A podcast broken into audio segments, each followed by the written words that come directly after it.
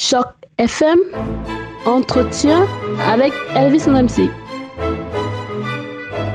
Au moment où il prenait ses distances vis-à-vis du gouvernement dont il était le ministre de l'économie, très peu de gens voyaient venir sa réussite, sa décision de s'émanciper des traditionnels partis politiques et de lancer un mouvement nouveau lui laissait très peu de chances de réussite dans un environnement politique français habituellement régi par des partis politiques fortement implantés qui en organisent le jeu.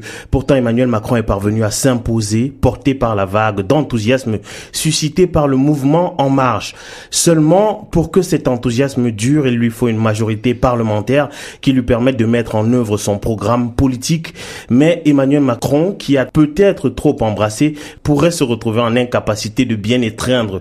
Des Françaises et des Français de tous bords ont décidé de se lancer dans la bataille à ses côtés lors des législatives qui auront lieu euh, très prochainement. C'est le cas notamment de Roland Lescure qui brigue le siège de député de la première circonscription des Français de l'étranger, circonscription qui englobe le Canada et les États-Unis. Et c'est la raison pour laquelle nous le recevons aujourd'hui. Bonjour Roland Lescure. Bonjour.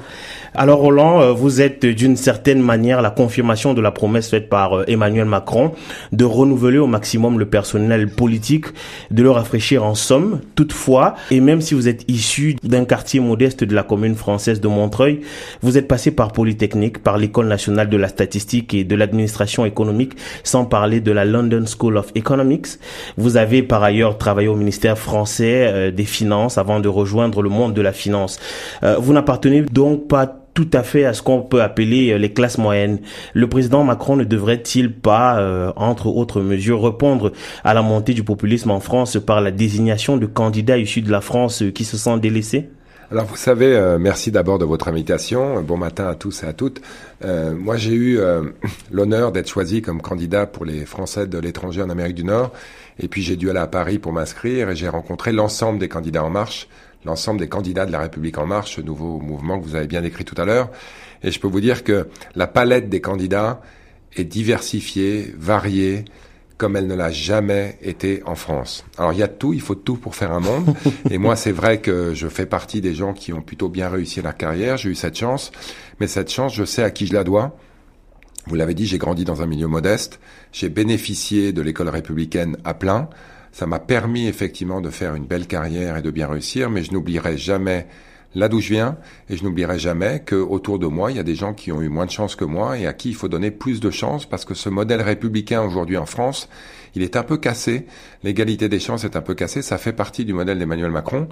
L'éducation est un gros sujet pour la France et moi ce qui m'a plu dans sa démarche et qu'il a remise au devant de la scène, c'est aussi un gros sujet pour les Français d'Amérique du Nord, on y reviendra sans doute. Oui, tout à fait. Alors euh, une question qui m'a été euh, adressée par euh, une auditrice au, moment où on a annoncé votre passage dans ce studio, la question c'était de savoir si vous êtes comme d'autres déçus des partis politiques et c'est est-ce que c'est cela le sens de votre engagement Et puis d'ailleurs, est-ce que vous étiez engagé en politique par, euh, par le passé? Alors, je, je considère que mon engagement est plus positif que négatif, mais il y a quelques raisons effectivement pour lesquelles je ne me suis pas engagé plus tôt et euh, la mauvaise santé des partis politiques en France en fait partie.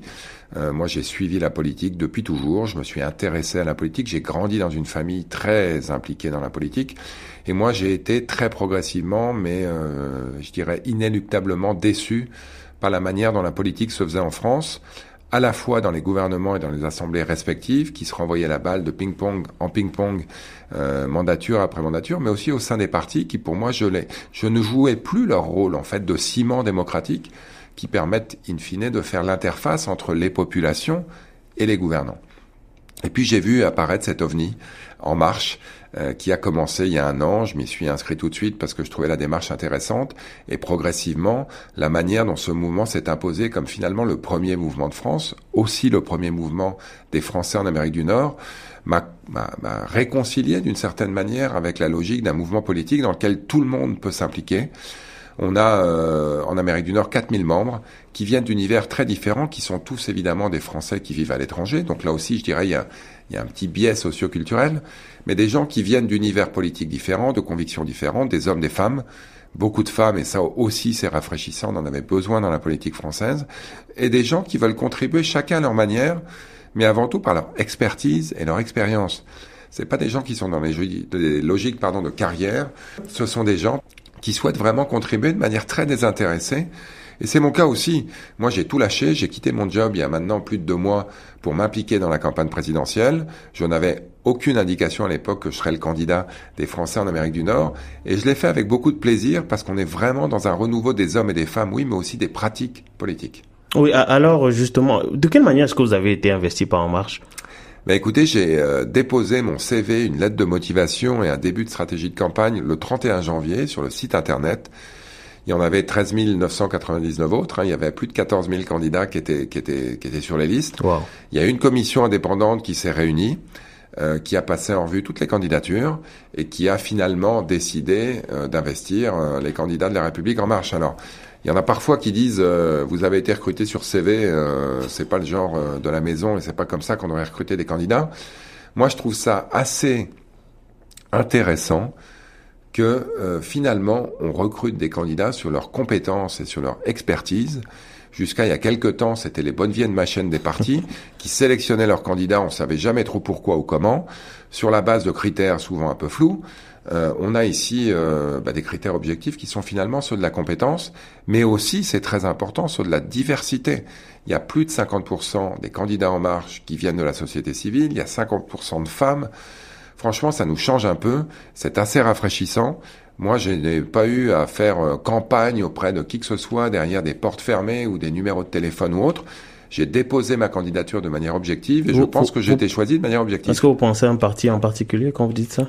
Non, parce que finalement, euh, comme le disait un grand responsable communiste dans les années 60, c'est blanc-bonnet et bonnet blanc. Euh, mais, mais pourtant, le, le, le gouvernement d'Emmanuel Macron est entre autres constitué de personnes qui émanent de ces partis politiques-là. Oui, mais qui, je pense, ont compris qu'il fallait changer. Euh, je pense qu'on le dit souvent, il n'y a que les imbéciles qui changent pas d'avis. Moi, je pense qu'aujourd'hui, tout le monde est progressivement en train de réaliser que la politique change, à la fois la manière et surtout, euh, je dirais, la construction d'un programme qui doit aller chercher les meilleures pratiques, où qu'elles soient, les meilleures idées, où qu'elles soient. Donc il y a des gens au sein du gouvernement qui ont de l'expérience politique, il faut pas se leurrer, c'est un métier, donc c'est bien d'avoir de l'expérience autour de la table, mais c'est aussi euh, un gouvernement qui est constitué de gens qui viennent, là encore, de la société civile, mais qui ont été sélectionnés pour leur expertise et leur expérience.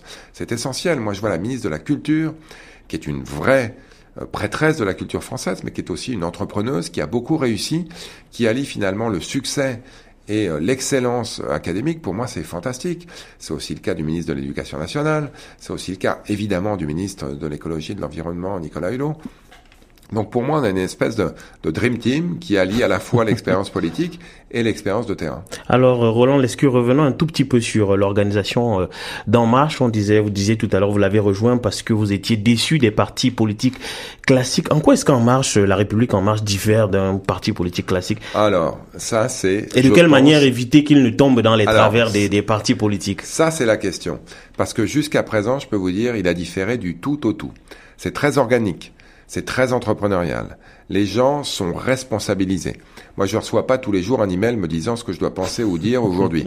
Euh, on a créé le comité En Marche à Montréal, par exemple. On était 12 dans un salon.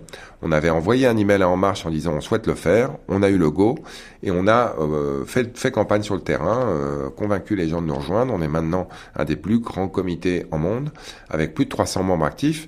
Et, et on a euh, régulièrement informé En Marche à Paris de ce qu'on faisait.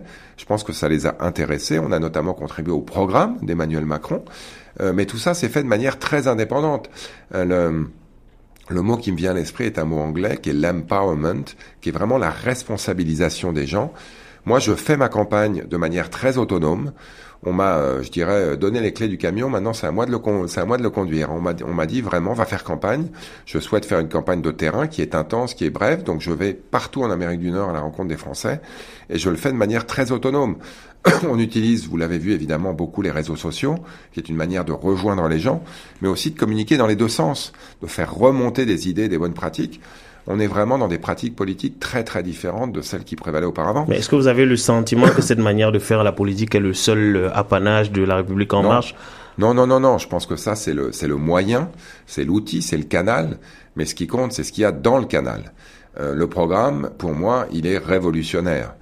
Euh, en quoi? Ben, D'abord en réconciliant finalement euh, la liberté et la protection, qui ont souvent été le tic-tac-toe de la politique française. On fait un coup sur la liberté, un coup sur la protection, sur le qu'on est à droite ou à gauche. Et je pense qu'on a élaboré un programme qui est révolutionnaire au sens où il fait la synthèse de ces deux euh, éléments très clés de la, de la démarche française. Deux, il n'y a pas de tabou. Euh, d'un point de vue de l'économie, on va mettre en place une révolution du système d'allocation chômage, du système de formation professionnelle. On fait aussi euh, d'énormes changements dans le système de l'éducation française. Aujourd'hui, la France est coupée en deux entre les gens qui ont la chance d'avoir une bonne formation et un travail et les gens qui n'ont pas eu cette chance. Il faut redonner cette chance à ceux qui sont exclus et ça, ça prend un changement dramatique, drastique des, des, des, des programmes d'éducation. Euh, la manière dont on va euh, donner plus de pouvoir, là encore plus d'autonomie aux chefs d'établissement dans les écoles, euh, la manière dont on va favoriser la transition énergétique. Donc non, ce qui compte avant tout dans En Marche, évidemment, c'est le programme, mais la manière dont il a été élaboré, et moi j'en suis persuadé, la manière dont il va être mis en œuvre, va elle aussi participer au succès. Alors, euh, revenons un tout petit peu sur votre trajectoire. Lorsque vous étiez au ministère euh, des Finances, vous avez notamment participé à la négociation de certains aspects économiques euh, relatifs à la gestion de l'euro. euro, monnaie qui fait l'objet de pas mal de griefs et qui en a fait d'ailleurs l'objet pendant la campagne électorale des présidentielles. Que pensez-vous de l'euro? Je vais dire, disons-le clairement, vous dites vous faites de la politique de manière différente. Est-ce que c'est une monnaie qui va en périclitant? Est-ce que c'est une monnaie qu'il faudra dont il faudra se débarrasser ou est-ce qu'il y a des choses à améliorer? Alors, on va pas s'en débarrasser, ça j'en suis convaincu, parce que sans l'euro, je pense que l'Europe est morte et que, la France est faible. Mais en revanche, l'euro, euh, c'est comme la bicyclette, si on arrête de pédaler, il tombe. Et c'est vrai que l'euro, quand on l'a construit, on savait bien que c'était un dispositif incomplet, notamment en termes de coordination des politiques économiques, qui font que quand un État ou quand un euh, pays va moins bien que les autres, il faut des mécanismes de transfert qui permettent de rééquilibrer les choses. Ça existe dans toutes les fédérations monétaires qui fonctionnent. Ça existe au Canada avec la péréquation. Ça existe aux États-Unis avec un système, par exemple, d'allocation chômage fédéral. Ça n'existe pas en Europe. Et donc, il faut renforcer la monnaie unique au risque sinon qu'elle s'affaiblisse inéluctablement. Euh, il y a énormément d'idées qui sont euh, sur, la, sur la table pour le faire, mais avant, il y a un préalable indispensable, c'est que la France commence un peu à faire le ménage chez elle. Ça fait des années qu'on donne des leçons à tout le monde pour leur dire ce qu'il faut faire de l'euro, et on a tendance à oublier que nous-mêmes, on doit mettre en place un certain nombre de réformes structurelles pour rendre la France finalement plus compétitive et plus apte d'être un des moteurs de l'euro. Donc la séquence gouvernementale, elle est très claire. On va passer l'été à travailler sur euh, un certain nombre de réformes structurelles, l'école, euh, la moralisation de la vie publique, et évidemment le marché du travail euh, et, la, et, la, formation professionnelle. Et je pense qu'une fois qu'on aura montré à nos partenaires européens qu'on est capable de changer la France de l'intérieur, on pourra ensuite s'asseoir avec eux pour renforcer l'Europe et renforcer l'euro. Mais pour moi, l'euro, même s'il a eu ses défauts, à la fois en termes de fonctionnement, et aussi en termes de capacité parfois imparfaite à protéger tout le monde. Ça a quand même été une force de développement économique importante au sein de la zone euro. C'est aussi aujourd'hui une des grandes monnaies de réserve internationales qui fait la fierté de l'Europe. Il faut juste en corriger les défauts. Euh, c'est beaucoup de travail hein, parce que mettre en place euh, ce genre de réforme avec tous les pays autour de la table, c'est pas facile. Donc il y a des enjeux de gouvernance. Mais c'est essentiel parce que sinon le vélo va s'arrêter d'avancer et il va tomber. Alors euh, justement pour mettre en place toutes ces, ces mesures, là mettre en place le programme d'Emmanuel Macron, vous avez besoin de, de, de si je peux dire, d'alliés. Et compte tenu de l'espèce de recomposition politique à laquelle on assiste aujourd'hui, à l'instigation d'ailleurs d'Emmanuel Macron qui prend à gauche, à droite et au centre, on se demande finalement c'est qui votre adversaire. Prenons le cas par exemple de cette circonscription dans laquelle vous êtes, vous êtes opposé euh, au Parti socialiste, vous êtes opposé aux républicains, vous êtes opposé au Front National, à la France insoumise, pour ne citer que ces exemples. Au final, c'est qui votre adversaire? Mon principal adversaire, c'est l'abstention, en fait. Il faut vraiment que les Français de l'étranger, les Français d'Amérique du Nord aillent voter massivement pour les élections législatives parce que il est essentiel que le ou la député, quel qu'il soit, quand il sera élu, il puisse avoir la force d'un nombre de voix derrière lui qui vont le représenter. Donc moi j'ai décidé depuis le début de faire une campagne positive, de présenter notre programme, d'insister évidemment sur le fait que je suis le seul candidat investi par la République en marche qui permettra modestement quand même, 1 sur 577, mais qui permettra réellement de contribuer à la majorité présidentielle. Ensuite, je porte un certain nombre de thèmes qui sont importants pour les Français d'étranger, l'éducation, la culture, la fiscalité, plus généralement ce que j'appelle le donnant-donnant. Est-ce que les Français qui contribuent de manière ou une autre euh, au financement de la France en reçoivent et en reçoivent pour leur argent. Et puis aussi très important, l'accès digitalisé à l'administration pour que les gens puissent voter électroniquement, pour qu'ils puissent refaire leur passeport, pour qu'ils puissent, quand ils décident de rentrer en France, rentrer dans une France qui les accueille les bras ouverts plutôt que les bras croisés. C'est tout ça que je porte. Je laisse les autres, dont je pense qu'ils aiment la France autant que moi, même s'ils ont des solutions différentes, faire leur campagne.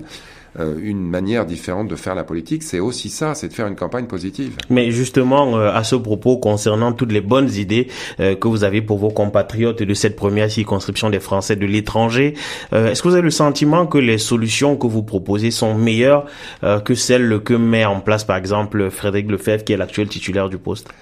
Ben, En tout cas, je pense qu'elles sont différentes dans la démarche. Je vais vous donner un exemple très simple. Nous, on veut mettre en place ce qu'on appelle une agora citoyenne qui est une application virtuelle qui va permettre aux députés de euh, discuter, d'échanger avec les Français d'Amérique du Nord. Les Français d'Amérique du Nord vont pouvoir aussi échanger avec les députés parce que ça marche dans les deux sens. Et aussi très important derrière, échanger entre eux. Bon, ça, c'est, j'allais dire, c'est tout bête. Euh, ça existe. Euh, il y a une mairie, par exemple, Évreux, qui fait déjà ça avec ses concitoyens. Il faut le mettre en place parce que la circonscription est énorme. Et moi, la conviction que j'ai, et je pense que je suis le seul vraiment à la porter dans cette campagne, c'est qu'au-delà des sujets qui concernent directement les Français d'Amérique du Nord, fiscalité, éducation, etc., ils peuvent nous aider à transformer la France. Ils constituent une voie unique qui a des idées liées à leur expérience de terrain au Canada et aux États-Unis, qui peuvent nous apporter des idées pour nous aider à transformer la France, j'allais dire, de l'extérieur, mais avec des Français qui connaissent bien la France et qui l'aiment. Et ça, ça va prendre des outils qui vont permettre de remonter ces meilleures pratiques, de remonter ces meilleures idées. Le deuxième point important, c'est que moi, je souhaite être un député de terrain. Ça peut faire souffrir dans une euh, sourire, pardon, et ça fera peut-être souffrir un peu oh, aussi, parce qu'il y aura pas mal de déplacements. Ouais, aussi large que celle qui est la nôtre. Hein. Oui, mais c'est essentiel. Donc moi, je, je continuerai euh, à être euh, basé à Montréal, même si je passerai du temps en France pour les sessions parlementaires, et je vais continuer à circuler en Amérique du Nord pour aller à la rencontre des Français. Euh, de manière, là encore, à rendre compte de mon bilan, mais aussi à pouvoir remonter les meilleures pratiques. Euh, l'entrepreneuriat. La France doit être réconciliée avec ses entrepreneurs. La France doit se réconcilier avec le succès, avec l'échec. Emmanuel Macron l'a dit régulièrement dans sa campagne. Euh, ben ça, il y a des gens qui font ça très bien à l'extérieur de France. Il y a beaucoup d'entrepreneurs qui ont eu des échecs et qui ont eu d'énormes succès en Amérique du Nord. Il faut bénéficier de cette expertise via du mentorat, via euh, peut-être des écoles d'entrepreneuriat, vers des accélérateurs. Et pour ça, il faut qu'on donne l'envie à nos entrepreneurs de revenir en France, soit pleinement, soit temporairement. J'en ai rencontré plein dans tous les coins d'Amérique du Nord. Évidemment sur la côte ouest en, Californie, mais aussi euh, à Chicago, à Boston, à Miami, à Toronto et à Montréal, qui souhaitent faire ça. Et donc il faut qu'on leur donne le moyen de faire ça. Moi, je souhaite vraiment être un pont et un pont, ça va dans les deux sens entre l'Amérique du Nord et la France. Alors, euh, Roland Lescure, euh, Emmanuel Macron est parvenu dans son gouvernement à mettre des gens euh, qui proviennent d'à peu près partout sur l'échiquier politique. Pourquoi est-ce que vous ne parviendrez pas à faire la même chose ici Vous avez dit tout à l'heure que votre votre adversaire principal c'est l'abstention. J'entends bien, mais pourquoi ne pas canaliser vos forces et peut-être demander à la gauche de se joindre à vous J'entends par là le PS. On sait très bien que la France Insoumise ne le fera pas, et, les Républicains pour euh, vous opposer de manière frontale euh, au Front National par exemple. Alors, euh, vous avez raison, le, le, populisme... Ou alors vous les, les rejoindre. Hein, non, mais vous avez raison, le populisme et, le Front National, c'est l'ennemi ultime pour lequel il faut s'assurer qu'ils ne seront pas aussi puissants dans cinq ans qu'ils le sont aujourd'hui. On a une démarche de rassemblement depuis le départ, y compris dans la manière dont on a élaboré notre programme, la manière dont on a monté le mouvement Marche. Il y a des gens qui étaient de gauche, il y a des gens qui étaient de droite, il y a des gens qui étaient de nulle part qui nous ont rejoints, et on a créé un nouveau mouvement. Et en passant, ça continue.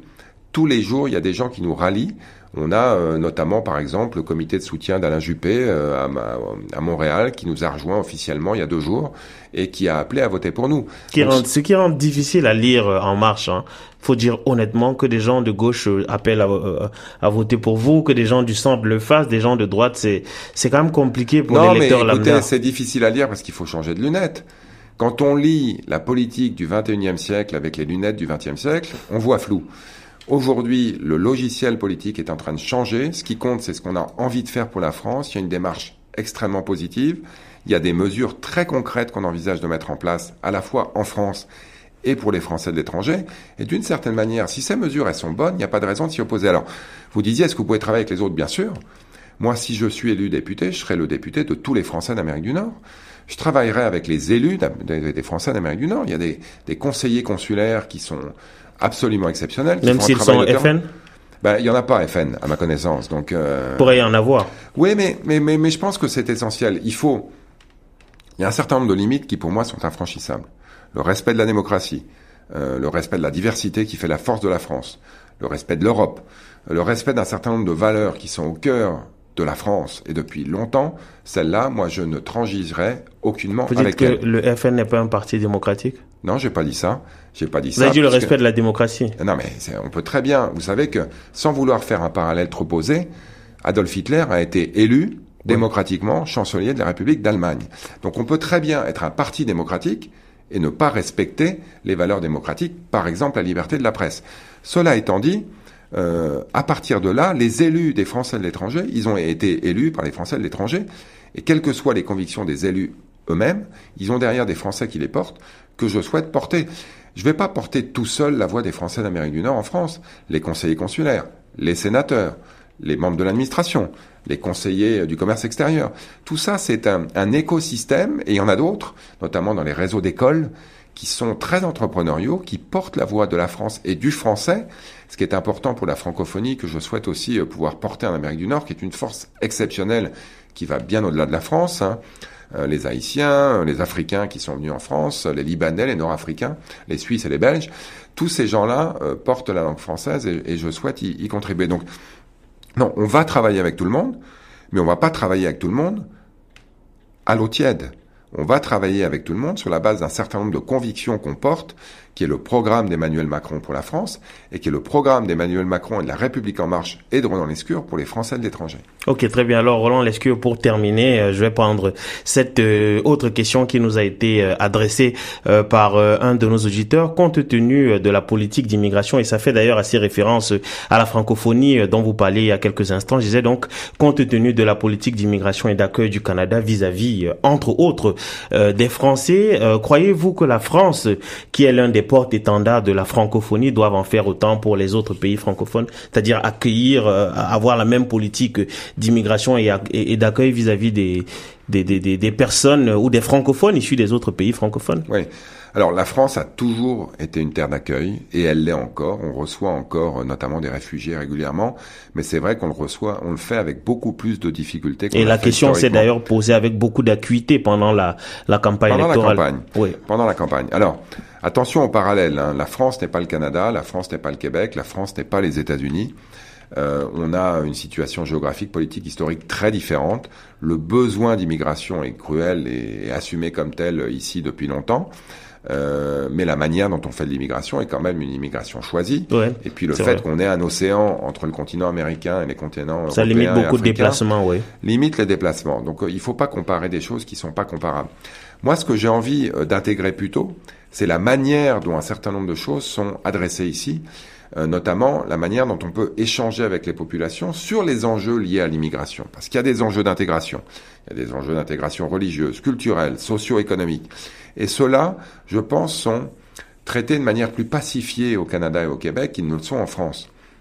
Et donc il y a eu un certain nombre d'expériences menées ici, euh, notamment par exemple au Québec la commission Bouchard-Taylor, qui était une commission euh, dirigée par un sociologue et un philosophe, qui sont allés à la rencontre de la population pour identifier les vrais problèmes auxquels les gens qui se sentent parfois mis en danger par l'immigration faisaient face, d'une certaine manière, pour qu'ils puissent s'exprimer sur les peurs qu'ils avaient. Parce que il y a beaucoup des peurs qui se matérialisent dans la peur de l'immigration, qui sont en fait des peurs qui viennent d'ailleurs. Le monde est en pleine transformation, transformation technologique, transformation géopolitique, transformation climatique.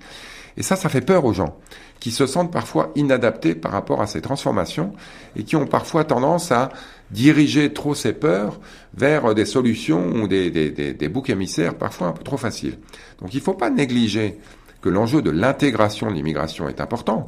Écoutez, moi j'ai grandi dans une banlieue, vous le disiez tout à l'heure, à Montreuil, où il y avait des gitans, où il y avait des maliens, où il y avait des nord-africains. À l'époque, on était dans les années 60, au début des années 70, l'intégration se faisait bien. Pourquoi? Parce que l'économie allait mieux. Donc il n'y a pas de solution simple à un problème complexe. On a un problème économique, on a un problème social, on a un problème d'intégration à l'école et de marché du travail français qui est coupé en deux. Et on a aussi un enjeu d'intégration pour l'immigration qu'il faut gérer. On a aussi des enjeux de sécurité qui sont importants. On a eu un certain nombre d'attaques en France et à l'extérieur de la France, partout en Europe, qu'il faut traiter. Mais là encore, en séquençant bien les problèmes, en les traitant chacun avec une approche particulière, et en n'oubliant jamais quand même que les valeurs de la France sont des valeurs d'intégration, sont des valeurs de fraternité, et celles-là, elles sont essentielles parce que sans la fraternité, la France euh, se, délite, la France euh, s'émiette. Et donc moi, je n'oublierai jamais l'univers dans lequel j'ai grandi et, je les porterai et de manière euh, euh, très, je dirais, mobilisée, motivée et sans concession dans le cadre de mon expérience politique qui, j'espère, va, va, va m'occuper dans les, dans les cinq, pourquoi pas dix ans qui viennent. j'ai fait plein de choses jusque-là très passionnantes. Je me lance avec ce nouveau dans, dans cette nouvelle expérience avec beaucoup de passion. Et j'espère que cette passion, un, les gens vont l'entendre, deux, que ça va peut-être les convaincre d'aller voter très important, et pourquoi pas d'aller voter pour moi, et trois, de pouvoir euh, travailler d'arrache-pied dans les années qui viennent pour les servir. Ok, très bien. Merci euh, infiniment, euh, Roland Lescure. je rappelle que vous êtes investi par la République en marche d'Emmanuel Macron pour les élections législatives. Vous êtes en train de briguer la première circonscription des Français de l'étranger. Ça regroupe le Canada et les États-Unis. Alors, pour terminer rapidement, vous venez de, de, la société civile. allez, dans le pire des cas, vous ne parvenez pas à passer. Qu'est-ce que vous faites? Est-ce que vous retournez à la vie civile? Alors, j'ai décidé de m'impliquer dans la vie publique. Je l'ai pas fait pour trois jours, trois semaines ou trois mois. Donc, je vais continuer, quelle que soit la forme que ça prendra.